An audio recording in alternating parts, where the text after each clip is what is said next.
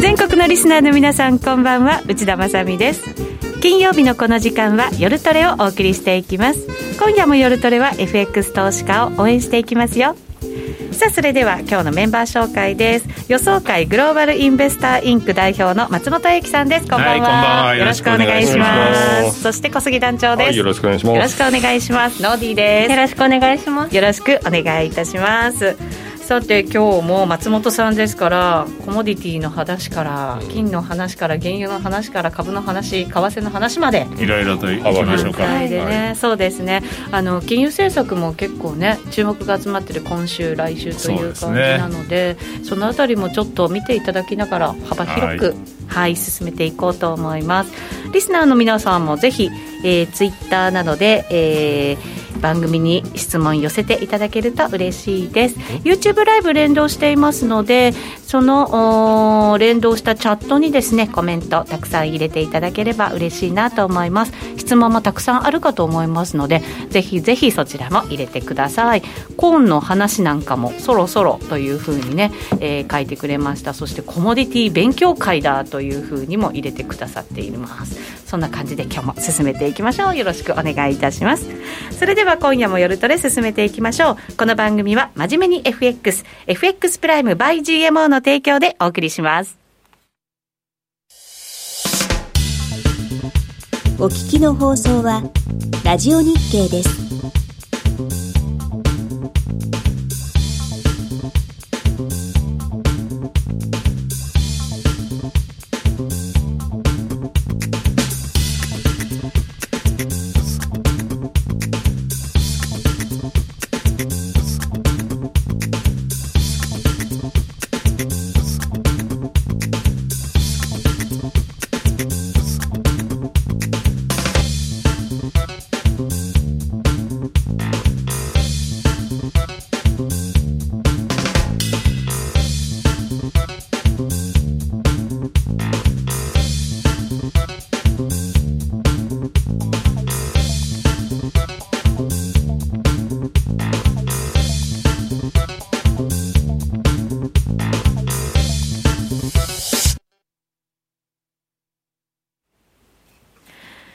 て、今夜の夜トレは松本英樹さんゲストにお迎えしています。引き続きよろしくお願いいたします。はい、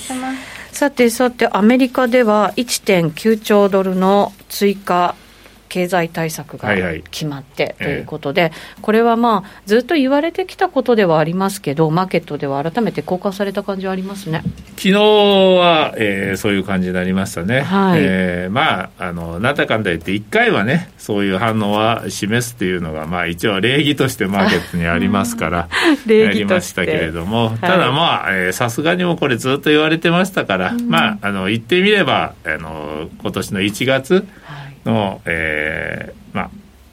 えー、ジョージア州の、まあえー、決選投票で民主党が勝って、うん、えー、上下両院とも民主党が多数を取ったというところで、まあ、決まったもんといえば決まったもんだったんで、うんはい、あとは、まあえー、粛々とイベントをこなして、ようやく今回成立したということですから。そういう意味では、まあ、マーケットにはすでに織り込み済みというふうに、えー、考えていいと思いますね。なるほど足元はじゃあ敬意を表してっていう感じなんですかね。ねただここからその1.9兆円9兆円じゃない9兆ドルの、ね、半分がまた家計支援ということですから、うん、全員にまたお金が配られることになるわけですよね、はいはい、そういうことですね。それってやっぱり結構なお金がまた株式市場へまたその他の金融商品へっていう感じで入ってくるお金なんですかね？あのまああのいろんなところでねそれの多くの人がそれを株式市場に使うと言ってますけれども、はい、別にまあ全額株式投資に回すわけじゃないんで。生活費にもね。生活費にももちろん使いますし、ね。えー、なんか服も買いたいでしょうし そろそろね。ねパソコンも入れ替えたいでしょうし電話も新しくしたいと思いますから、はい、ただまあ一人1400ドルですから。家族の分はねね 4, 人家族だったら5000ドル以上になりますから、はい、まあねじゃあ60005000 6000ドル近くあったらまあ1000ドル2000ドルは多分株式投資に回すとは思いますよ。これは日本で言えば、じゃあそれぐらいは貯金にしときましょうっ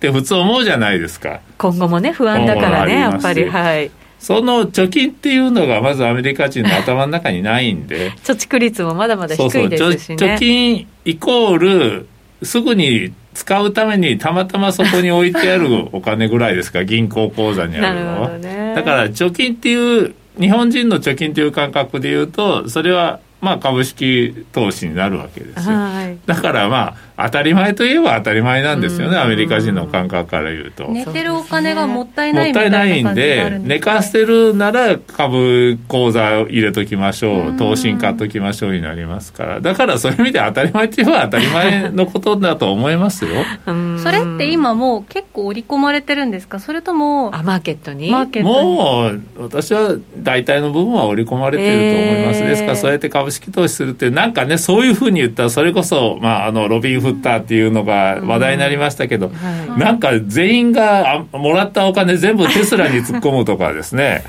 ゲームストップの株買うとか株買うとかですね、はい、そういうふうになんか勝手にイメージしがちですけども、はい、決してそういうことではないですから、もらったうちの、まあ、一部は、なあのまあ硬い投資でも買っておきましょうかっていう人は、これはもう、えー、かなりの数には上ると思います、えー、でもあれですね。雇用統計も結構驚くほどちょっと改善してきてて、はいはい、そのタイミングでまたこの給付金が出てくるっていう、うん、でワクチン接種もやっぱりこう順調に進んできていて、うん、給付金が出るってことになると、やっぱり消費の辺って結構爆発的にね、ね。なんか動くんじゃないかっていう期待もしちゃいますね。うん、いややっぱりアメリカ人、そういう意味では単純なんですよね。ですから、この前、えー、クリスマスの次の日かなんかに、クリスマス日でしたっけ、トランプ大統領が最後の、まあえー、トランプ政権での、まあ、支援策にサインして、はい、それ600ドルだったんですけど、うん、それが、えー、まあ、給付されたらですね、その翌月の1月の、まあ、小売売上高が5%以上伸びちゃったと。うん、まあ、それを見る限り、やっぱり、もう、単純だなと、まあ5%小売りが伸びたということはあの、使ってますから、株式投資に全額使っていないことは明らかなんですけれども、まあ、とにかくやっぱりいい意味でも悪い意味でも、アメリカ人は単純なんで、あの酔い越しのお金は持たないと。いう人が多いと。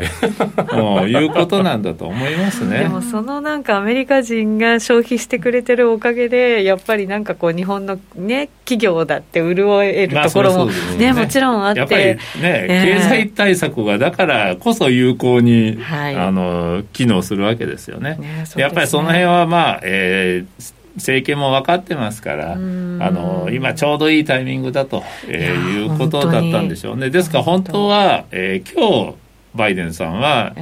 署名をする予定だったんですけど、急遽昨日に前倒ししたんですね。なぜかっていうと、昨日はもともとその、えー、テレビ演説を行う予定だったと、はい、えー、そこのテレビ演説でやっぱり成果を強調したかったと。え最初はあのちゃんと準備をして、まあ、記念式典セレモニーみたいな形をして今日派手に署名しようという、まあ、テレビの前でこうねあのホワイトハウスの執務室で署名するっていうのを映像を流そうということにしてたんですけれども、はい、それよりも演説で直接アピールした方がいいだろうという判断でやっぱり昨日やったみたいなんですね。えー、いち早くね、成果を多分それと、あとはワクチンですよね、はい、ワクチン、昨日その5月1日までに、えー、18歳以上の成人全員に、えー、必要な量を確保するというふうな方針を発表しましたけれども、はい、あれができるという見込みが立ったんで、それだったらもう一緒にワクチンのその前倒しの確保の発表も、えー、景気支援策の署名もやっちまおうということで、多分昨日やったと思うんですよね。ですから、まあそういうところはやっぱり演出がうまいと、えー、いうふうには思いますね。そうですね。確かに日本もまだまだですし、ヨーロッパもまだまだ進んでない中で、アメリカがやっぱりね、ちょっと桁違いのなんか進み方見せたなっていう感じがしますね。出すもんは小出しじゃなくて、バンと あの気前よく出すと、はい、やっぱりそれ鉄則ですから、えー、そういう意味ではやっぱりあのなんだかんだ言ってアメリカは、えー、最終的にはしぶとく残るんだと結局景気の回復も一番早いとは思いますよ、まあ、やっぱりあれだけのことをやったんでね、はい、やっぱり効果は出てくると思いますね。ですねただまあここからその経済が本当に大きく復活して浮上していくってことになった時に、まあ、あれだけのことをやったっておっしゃいましたけどやっぱりバンバンお金出したわけじゃないですか。で今コモディティなんかも結果上がっていて、うんはい、でインフレってやっぱりみんなが心配するところでそれに伴って金融政策一体どうなっていくのっていうところの心配もやっぱり今長期金利が織り込んでいるような感じもするんですよね、うん、この辺どんなふうに見てらっしゃいますか、まあインフレに関してはですね、えー、まあ今日ちょっとそれをテーマにいろいろと考えてみたんですけど、本当にまあインフレやってくるのかということで、うん、まあ、えー、ちょっといろいろと考えてみました。はい。で、やってこないという意見も多いです。はい。なあのこの前もイエレンさんは、えー、インフレは、まあ、あのそんな深刻なものにはならないと、えー、言ったし、えー、バイデンさんもあバイデンさんじゃパウエル FR 議長もですねこの前の議会証言とかその後の、えー、オンラインイベントなんかでもインフレに関しては、まあえー、多少上がるだろうと。はい。えー、経済が回復してくれば多少上がるだろうとは言ってますけれども、まあ、ただそれだけでマーケットちょっと反応しちゃったんですけどね、うん、でもあのそういうあの経済に悪影響を与えるような、まあ、あの深刻なものにはならないというふうに言ってます。うんはい、でその例として、まあえー、そのリーマンショックの後のまあ、えー、大幅な財政出動の時も起こらなかったじゃないかと、うん、えー、いうふうに、まあえー、言ってます。確かにあの時の政策は本当になんかかなりの、はい、うん、でしたけど後々考えたらアメリカはデフレに陥ることなくうまい軌道になんかこう、まあ、インフレも進むことなく、はい、うまくいったんですけれども、はい、ただ今回はじゃあ、えー、前回と比べて同じような状況なんですかというと、うんはいやっぱりちょっと違うんですね。まずやっぱり前例のない規模の規模が、はい、財政支出やったんですよ、はい。過去最大規模の財政支出2.2兆ドルっていうのを去年の春にやって、で、また今回1.9兆ドル、うん、その前に、えーと、いくら7800万ドルで、億ドルでしたっけ、うん、クリスマスにやったのも含めて、ね、だからこの1年余りの間にもう3兆ドル4兆ドルの規模をやっちゃったわけですよね。はいこんなことはやってなかったわけですよ。リーマンショックの後はさすがに、はい、だからまあ、あのそういう意味では全然前例が違うと、うん、でまあ量的緩和に関してはあの QE3 とかと比べると、まあえー、ほとんど同じ額の今、うん、えー、まあ言ったら多分 FRB が多分できる最大量の量的緩和を今やってると思います、はい、まあ、もちろん同じようにえー、金利せ金利は、まあえー、ゼロ金利まで起こってます、うんはい、そう考えるとやっぱり財政支出がそれだけ増えた分、まあ、前例のない今、うん、えー、景気刺激をやってるわけですよね。はい、だから前例のないことが状況下でですね前の例を引き合いに出して予想してもあんまり意味ないんですよ、はっきり言うと、はい。うん。まあ、もちろんもしかしたら同じようにインフレ来ないかもしれないですけれどもあので前はこうだったから今回も来ないよとは決して言い切れない。でまああのその辺は多分 FRB の一番の弱点なんですけどやっぱり FRB の人っていうのは一応官僚なんで、予想しないんですよね、見込みを立てない。やっぱり過去のデータに基づいてちゃんと分析をして、あのまあそれなりの予想を立ててくると。過去がこうだったから今回もこうなるだろう。だから、まあ、マーケットが穏やかな時っていうか、えー、経済があの順調に進んでいる時っていうのはその予想っていうのは確実に当たるんです教科書的な感じでいいわけですよね。でもやっぱり変動が起きると途端に機能しなくなる、はい、その予想は。えーだから今回の場合はやっぱりそれだけのすごいことが去年1年間起こったわけですから、はい、だからまああんまり彼らが言ってることはあの当てにしない方がいいと。うん、でもなんか前例に習うその体質な割にものすごい規模やりましたね、まあ、それはだから前例にないことをやり始めたんで、今度は逆に慌ててやり始めたということですよね。うん、あんまり当てにしない方がいいっていうことは、うん。前例にないことがもしかしたらこれからまた起こるかもしれないってことですよね。だから今度は例えばワクチンが開発されました、はい、これどれだけ効くのか知らないですけれども、はい、今度起こるとしたら多分前例にない景気回復が起こるかもしれないんです。いいことも悪いことがやっぱ前例がないことが起こりますから。で前例にないもし景気ペースで景気が回復するのであれば、はい、これはインフレが起こっても不思議じゃない、うん、そういうふうには思いますね。結局前例のないものすごい景気回復を FRB はこう後から後手後手に回るわけですよね結果ね。結果は、うん、でやもし本当に前例に、えーまあ、引きずられる形で引き締めが遅れれば、はい、さらにやっぱりインフレを加速させることもあるのでやっぱり警戒感だけは、えー、強めておいた方がいいとは思いますね。ちなみにですよインフレものすごい勢いでインフレになった場合って一体どんなことが起こるんだろうって、ね、私たちなんかそのインフレっていうのをそうそうなんですよ。だからいいポイントですね。私も分かりません。経験にない経験誰もできないんだから え想像するとどうなるんだろう。あれですよ、うん、あのそれこそあのボルカ全然全然全 FRB 議長ぐらいをですねインフレファイターと、はいもうなんか呼び戻してきてですね、うん、ここで、あの、喋っていただければ、経験に基づいたいろんなことを喋ってもらえるかもわかんないですけど、やっぱもう今、ね、ちゃんと元気でやってる人の中で、そういうインフレ経験した人って現役でやってる人はいないでしょ。そうなんですよね。うん、いないっていうことは、誰の言うことも当てにならないと。まあ、こう言ってしまえれば、身も蓋もないんですけれども、結局、そういうことなんですよ。だから、まあ、それだけ、えー、まあ、もしかしたらすごいことが起こるんだということを、まあ、あの、は身構えといた方がいいんじゃないかとは思うんですよね。あのドイツ連銀の人たちとかなんかは、すごくインフレを嫌がるじゃないですか。ってことは、きっとすごいことなわけですよね。あれはやっぱりもう、そあの組織としての体質としてそうなってるわけですよね。そういう痛い目に遭ってるからですね。戦後とかね、やっぱりハイパーインフレみたいな感じになったわけじゃないですか。まあ、戦後もだから、あれはやっぱり、その前例のない状況で国が壊滅的な打撃を受けたんで、そこからの回復ときたいというか、はい、それもあったわけですよね。えー、やっぱりだからまあこういう時っていうのはあんまりねあの昔の過去にとらわれずに、えー、まあ今の状況に基づいてやっぱり想像力をは働かしていくしかないんでですね。想像力。そうなんですよ、ね、想像してみると。なんだろう。ポートフォリオをどっちに行ってもいいように。しないといけないってことですかね。多分予測しちゃダメなんじゃない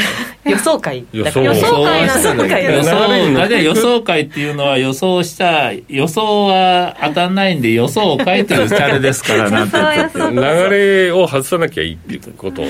ね。でも普通でインフレで考えたなら資産価値が上がるとかって普通単純に考えるじゃないですか。不動産が上がったり株が上がったりとかあと金とかまあ、確かに。でもドルの価値は下がりますよね。ドルの価値は下がる、まあこれ後で探そうと思ったんですけど、はい、ドルドルは、えー、インフレには弱いんですよ実は。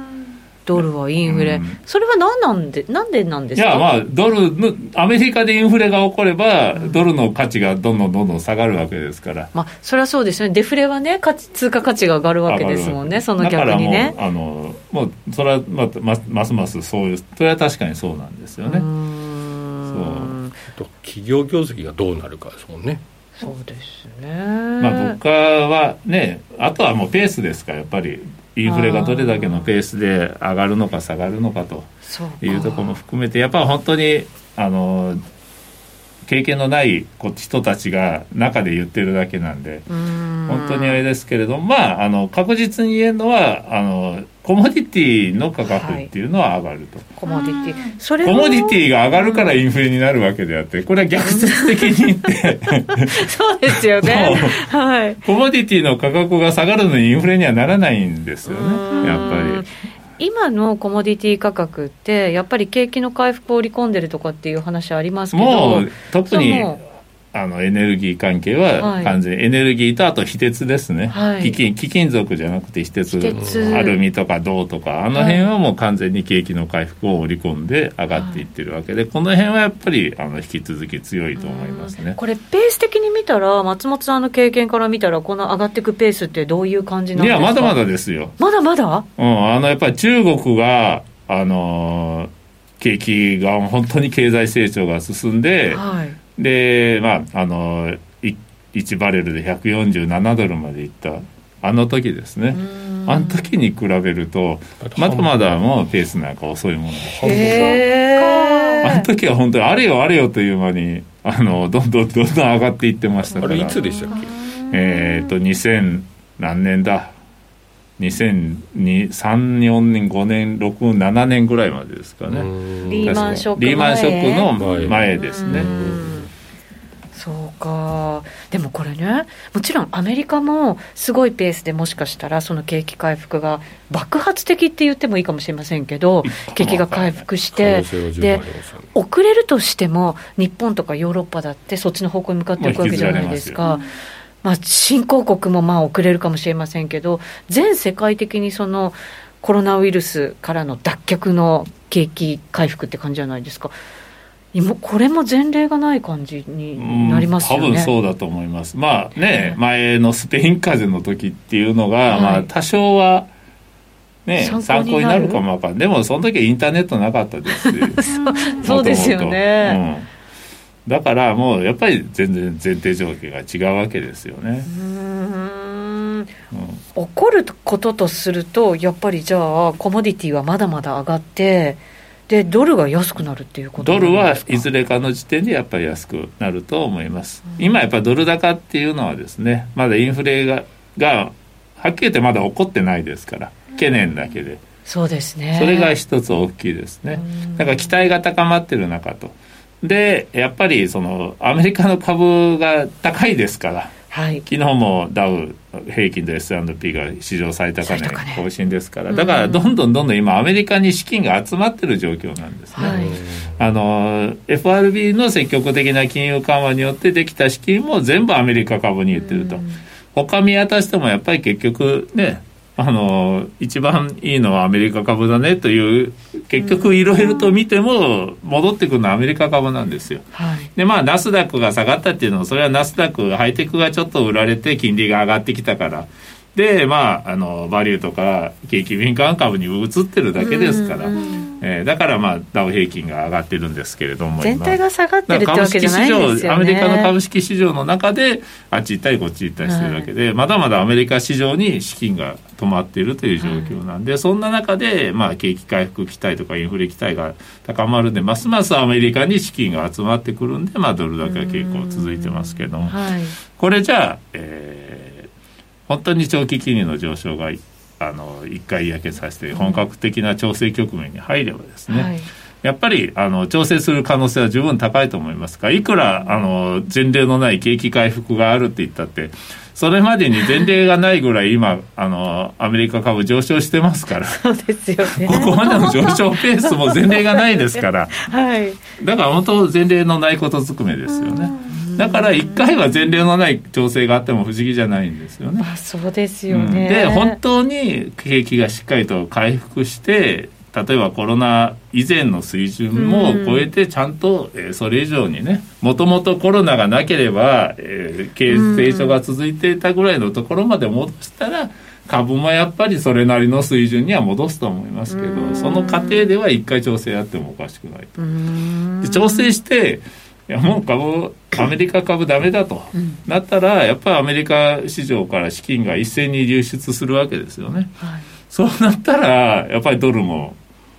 売りが出てきてしかるべきだと思いますし。で、まあ、そういう時にそのアメリカのインフレっていうのが、はい、えー、逆にもドル売り要因としてすごく材料視されることもありますから。確かにそうですね、うん、一旦はだから景気回復をさらにまあこう期待する形で、アメリカにもっとどんどん戻っていくような流れが、もうしばらくは続くのか、続く。それか、今回の景気支援策の成立で、もう材料で尽くしになるのか、まあ、今日はアメリカ株もまた下げてますし長期金利は上昇してますから。まあ、えー、きっかけがどこになるかが分かれば一番あのいいんですけどもそれはあれですけど、どっかでやっぱり、ね、もしかしたら今日がそのきっかけになるかも。わからないと、えー、いうことですね。ただまあどっちにしてもこれからもまだしばらくは あっち行ったりこっち行ったり大きく動きますからチャンスは多いと思います。そうですね、うん、動くっていうことはイコールね、めげない心さえ持ってればチャンスはあります。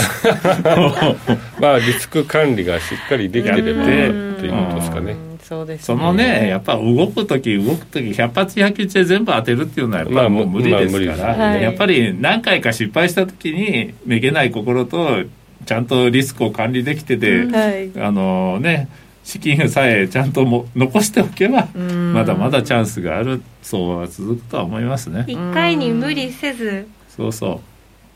う。ちゃんとお金を手元に残して逃げる時は逃げてやるということですよね、まだまだチャンスはいっぱい来るとそうですね。はい、松本さんもこれ資料1枚目に書いてくれてますけど、はい。はい、4月以降の指標が前年比でやっぱり上振れずいぶんしてくるんじゃないか、それもコロナの件で落ち込んだところが、去年の4月、ね、4月、4月、5月っていうのは、もう物価が思い切り落ち込みましたから、前年比で見ると、もうどうしようもないですよね、それは。だから前年比では4月、特に4月、5月の物価指標は、あの大幅に上昇すると、はい、それはもう分かりきったことなんですけれども、やっぱりでも、例えば、えー、消費者物価指数が、えー、昨日発表された2.3 3%でしたり、はい、なんか結構な上昇になったんですよね。ね。それが5%とかって出たら分かっててもやっぱり反応しちゃうっていうのはありますちょっとびっくりはねしますよね、うん、だからそういうところはまあ、えーちゃんと あの忘れないように。言いながら、あの実際に発表する直前になったら忘れてることが多いんですよね そうなんですよね。でなんか高い数字が出てびっくりするとかって言って。はい、うん、だから前年比でもちろん経済統計って出るのでそれでね見なきゃいけないんでしょうけど前月比もしっかり見ながらそのね今回の場合は前月比で見るとかあとは前はい、前年比を出してみるとか、ね、なるほど。はい。前々年比。うん。ねそれが一番心穏やかに見られるのかもしれないですね。はい。ちょっとこの、えー、製油所の稼働率の低迷っていうのが気になるんですけど、これはどういうことなんですか？この前、はい、2月ですね、2月 ,2 月に、はい、えー、テキサス州で大寒波が。あなんか大変だったみたいですね。あれは本当に大変だったと思いますよ。テキサスの人なんて、それこそ毎日小学生の、あの、男の子みたいな格好してるわけですよ、ね、はっきり言うで。1年365日。そんな話してましたね。うん、アメリアメリカ人体温高いですしね。みんな半袖短パンで過ごしてるところでですね、急にマイナス5度とか10度とかって。もうた多分大変だったと思いますね。あニューヨークとかだったらね、まあ、ある程度日常恒例行事なんで備えはできてますけれども。でそれで大停電が起きちゃった。へえ寒波で。寒波で、まあえー、電力需要暖房需要とかいろいろな需要が増えて、えー、結局電力供給が追いつかなくなった。しかもテキサス州ってちょっとやっぱあそこは特殊な州なんですよね、あの独立志向強いだからもう常に独立してテキサス国を作ろうという人が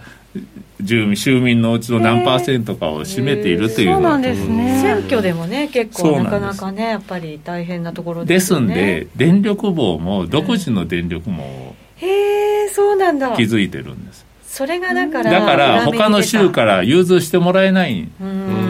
だからあの電力不足に陥って計画停電を起こさないとダメになる。えー、で何が起こったかというと、はい、まあやっぱり住民家の電力とかは最初にやっぱり供給しないとダメなんで、はい。えー、とばちで受けたのが製油所とかパイプラインとか油田とかっていう石油関連施設なんですね。テキサス州に多くある。でああいうのは全部パイプラインもポンプで石油を送るわけですし、はい、製油所でも電気がなければただの工場で、ただの箱ですから、はい、油田も掘削ドリルは電気で回しますから、はい、常にまあ電気がいると。だから全部止まってしまった。そうかじゃあもう掘削もできないようなできない状態だったんです、ね、し、まあ、生産も大幅に落ち込みましたし、製油所稼働率も落ち込んだと。で製油所稼働率は、えー、2週前のデータで56%で過去最低水準に落ち込んだんですね。グラフこれはい3ページ目ですかね。すごいですね赤いのが赤いやつが、えー、今週今月今年の、えー、製油所稼働率なんですね。グラフで見ると、はい、ね衝撃的なで、まあ、今回戻っ今週、昨日一昨日発表したやつで、まあ60%台まで戻ったんですけど、それでも、えー、まだ低いと。で、去年も落ち込んだんですよ。すね、去年もあの4月ぐらい、えーうん、それはロックダウンが始まって、需要需要がなくなって、えー、落ちたんでその一番落ちた水準にようやく今年は戻したぐらい。で、去年の製油所稼働率の低下と今年とは全然違うんですよ。去年はロックダウンで飛行機が止まった。誰も車に乗らなくなったと。需要が半分になっちゃったと。だから作っても仕方がないんで、製油所が仕方がなく、はい、あのまあ製油所の稼働を自ら止めて稼働率が落ちた。だからもう需要がない中での稼働率の低下なんでこれは悪い、まあ、相場にとっては悪い稼働率の低下だったんです、はい、ただ今回はまあ支援策もできあの経済活動も活発になりワクチンもできと。これからあの需要回復してきますよということで需要はまあまあ順調に回復してきてるんですね今。でその下ねあの4ページメールガソリン需要を見たら分かりますけど需要はかなり回復してきてくれいるんですね。本当だそうですね、うん、だからこれから、えーまあ、ワクチンもできれば多分もうちょっと移動は増えるでしょうから、えー、でしかも夏のドライブシーズンに向けてこれからガソリンの需要が増えると。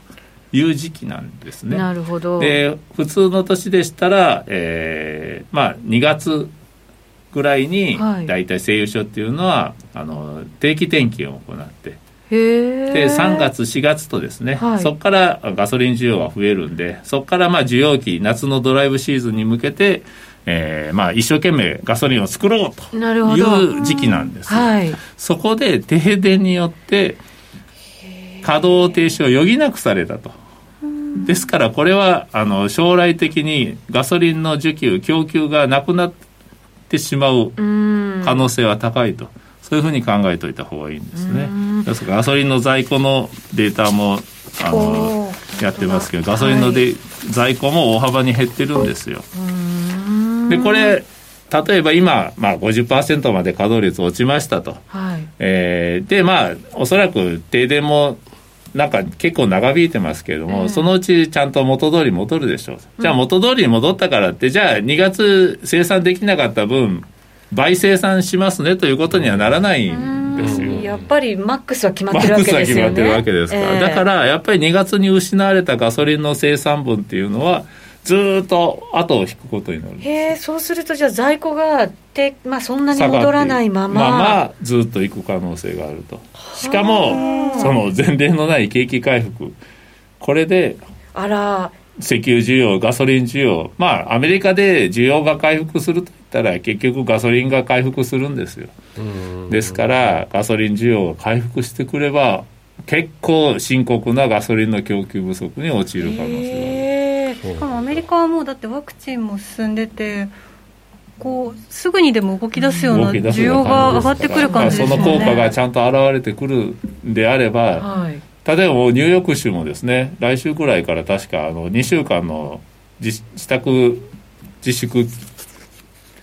制限がなくなるなくなるんですそうなんですか、ワクチン接種が進んで？進んでるとの、まあ、あと感染が下がってきたのが理由なんですなんか死亡者数もずいぶん減ったって聞きましたね、でやっぱアメリカってそういうの動きが早いですから、はい、あのいいとなってきたらどんどんどんどんそういうのは緩和していきますからそれによってでアメリカ人、まあ、そういう意味でもいい意味で単純なんでまたって言ったらあのみんなやっぱりあの一斉に車にも乗り出すでしょうし需要は増えると思います、はい、すると今年はもしかしたら結構あの供給不足この2月のその23週間の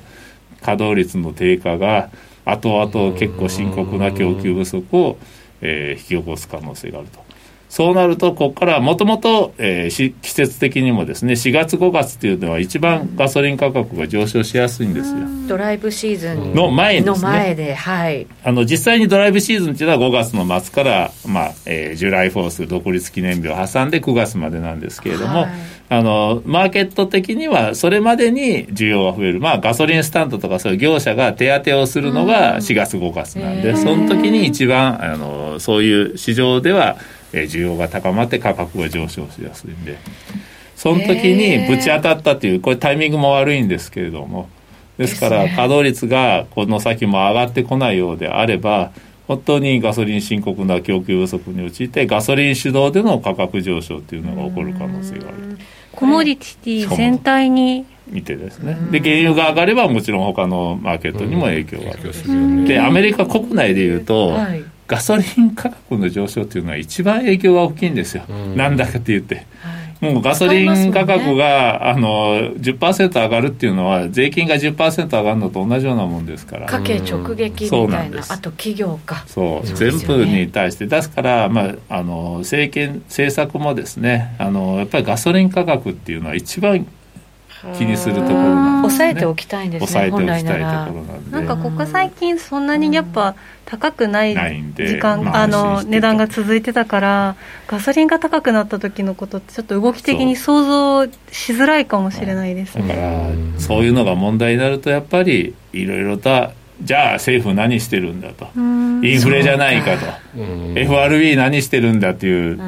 そういう批判が高まることも。世論が広がっていくわけですね。どんどんどんどん広がっていく、ね、最速が始まるわけですよ。じゃあパウエルさんもねあのいや、インフレは大丈夫とかって言ってられなくなるわけですよ、うん、本当は大丈夫だと思っていてもですよ、はい、うん、これは一時的ですよって言っても、足元でガソリンがどんどんどんどん高くなって、えー、住民から不満が出てくればですね、はい、えー、例えば、まあ、公聴会次いつ、えー、まだ先です、この前やったばかりなんで、かなり先ですけれども、やっぱり、でも議員からとかの批判も高まりますし、はい、なんだかんだ言って批判高くなると、パウエルさんって結構そういう外からのプレッシャーに弱いんで。去年は見た感じそういう そう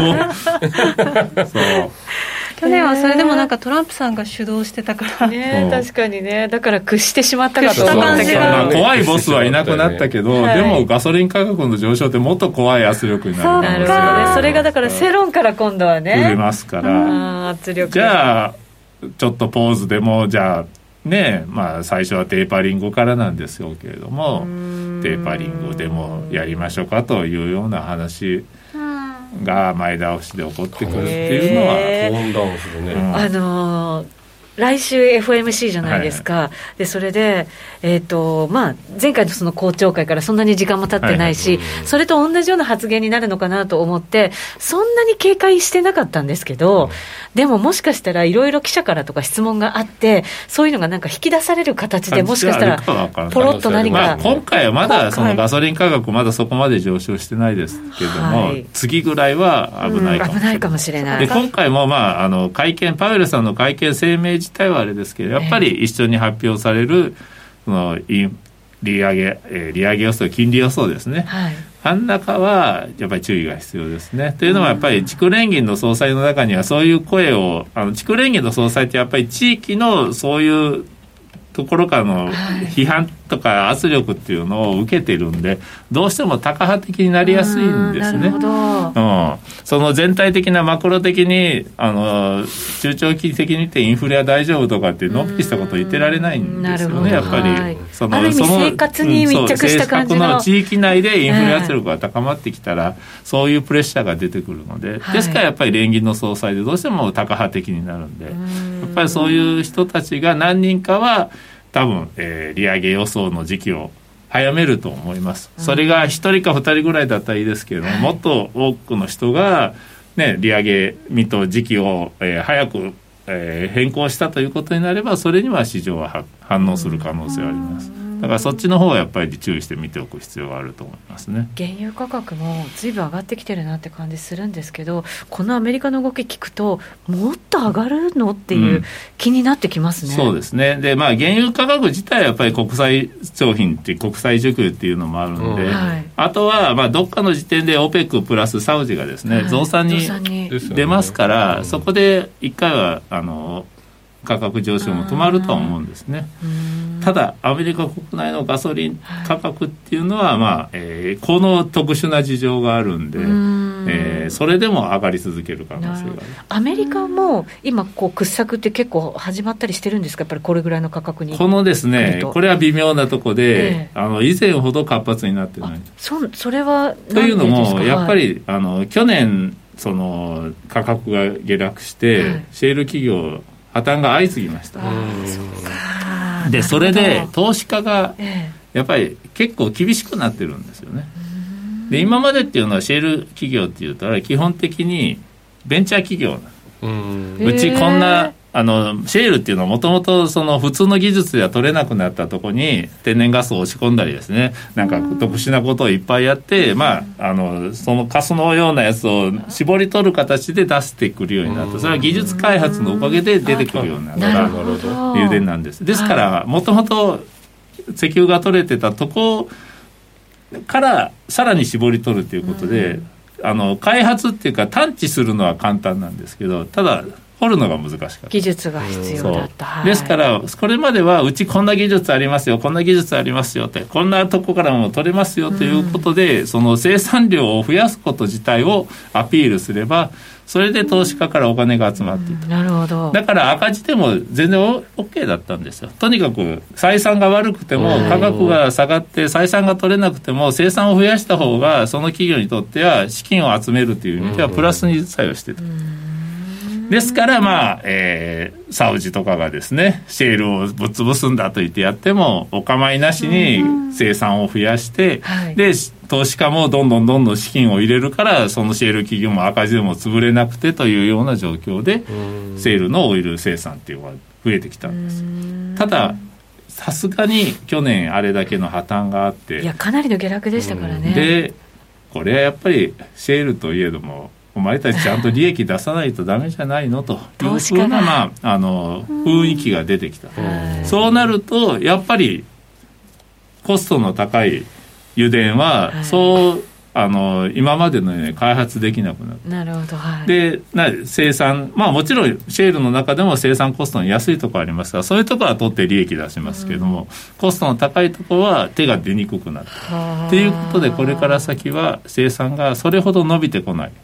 可能性が。ある、まあ、世界的に脱炭素みたいなところもね、まあ、需要がやっぱり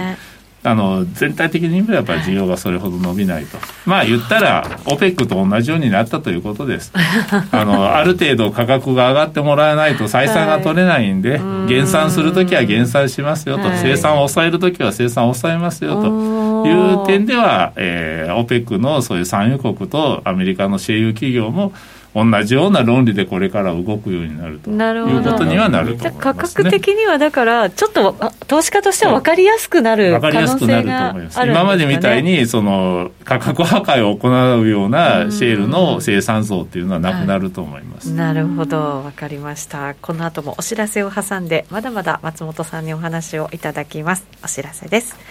約定力と低スプレッドで選ぶなら、最大50万5千円口座開設キャンペーン実施中の FX プライム by GMO。人気のハイスピード注文は、待ち時間なしの連続発注を実現。サクサクお取引いただけます。ポジション全決済、土点注文にも対応だから、スキャルピング取引やスキマトレードと相性抜群です。トレードも情報も、やっぱりプライムで、決ま。株式会社 FX プライムバイ GMO は関東財務局長金賞第259号の金融商品取引業者です。当社で取り扱う商品は価格の変動などにより投資額以上の損失が発生することがあります。取引開始にあたっては契約締結前交付書面も熟読ご理解いただいた上でご自身の判断にてお願いいたします。詳しくは契約締結前交付書面などをお読みください。お聞きの放送は、ラジオ日経です。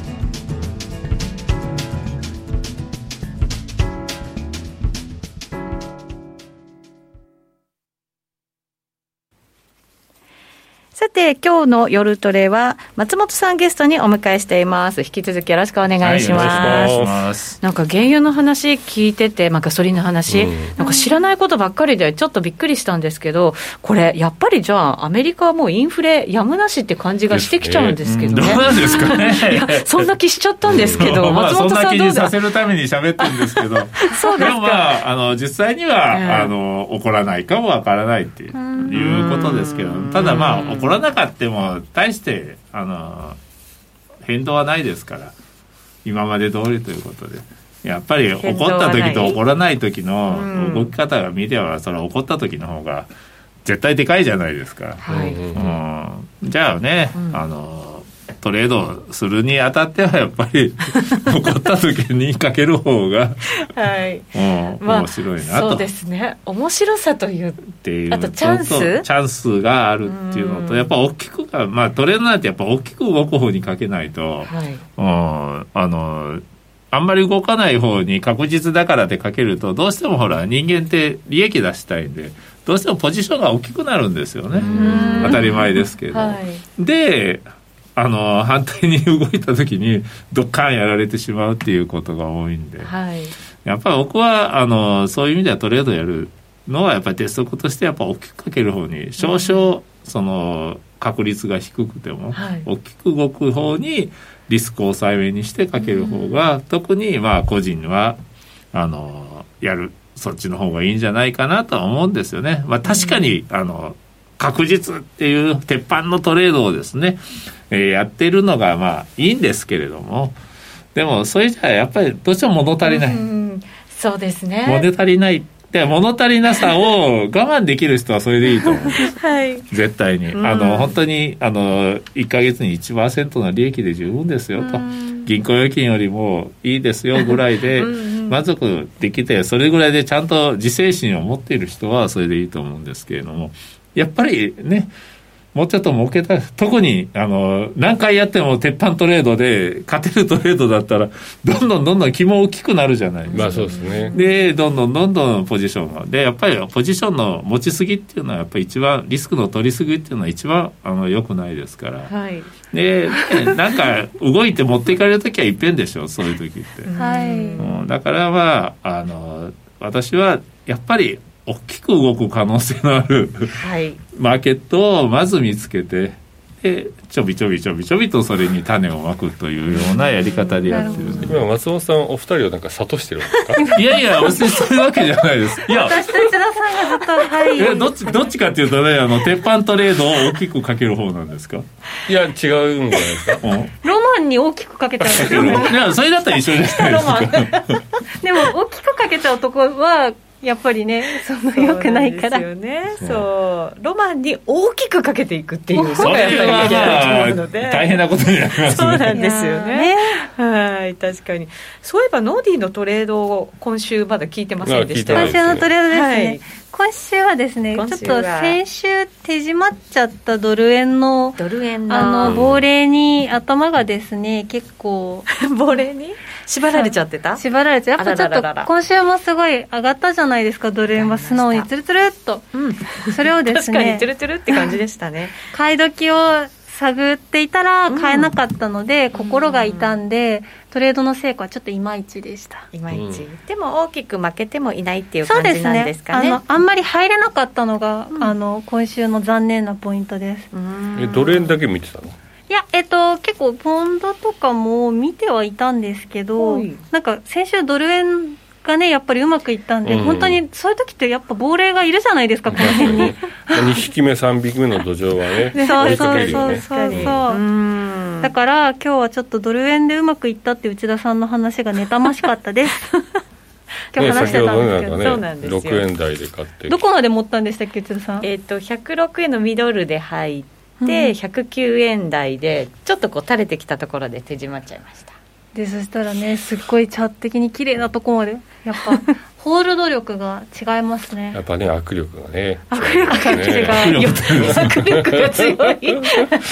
逃さないぞみたいな。なんか嫌な女ですね。えー、全然全然だからもう 来週のトレードは内田さんから後でいろいろ聞き出して内田さんを真似したトレードをしたいっていう話をしてた。だから先ほど日足週足月足しか私は見ない。あそう内田さん最近時間足すら見ないって言ってました、ね、時間足も見ないですね。分足も見ないですねなんか去年一昨年と言ってることは全然違う、ね、5分足ばっか見てる時期ありましたよね、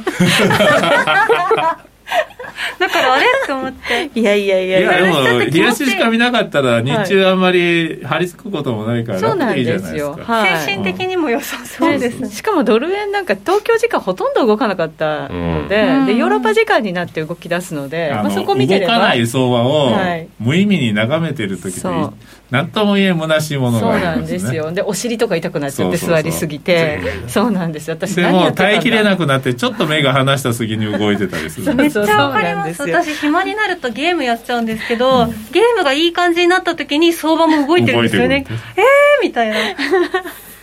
ね、そういうもんなんですよね。お風呂入った時にやられるとかね。よくあることですよ。夜トレ中にやられることもねね。まあ、この時間はね 一番動く時間ですからね。そう。なんですよ。はい、はい、書かれてる。ティックで酒飲める人そうなんですよ。ティック見てましたからねずっとねそうそうそ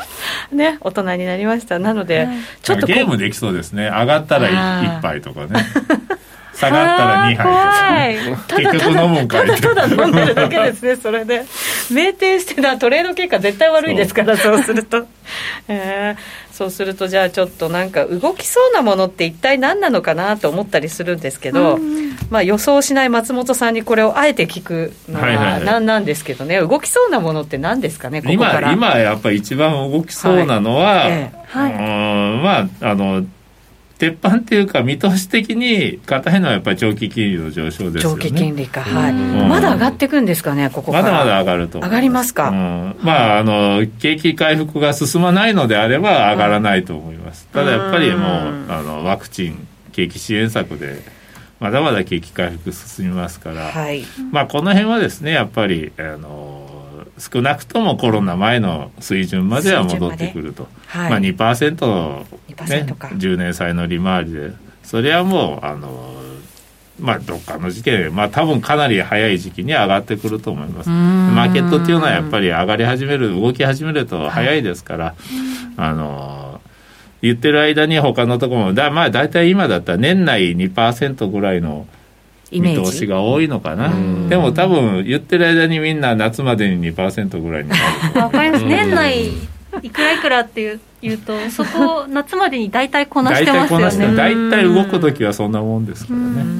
です。んでまあそれを前提にしてということになりますから。そうなるとやっぱりあの特にやっぱハイテク株はやっぱりどっかで一回調整と。うん、もう一段っていうのはやっぱりあの常に頭に入れてやっとくべきだとは思いますね。そしてやっぱりゴールドもそういう感じでいくと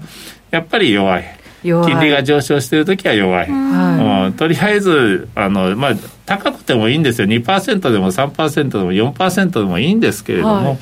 落ち着いてくれないとゴールドはちょっと買いにくいということですね。結構ね調整してきましたけどねゴールド。そう。まだまだ、えー、ね、ここれから先も今のようなペースで長期金利が上昇するのであればまだまだその少なくともあの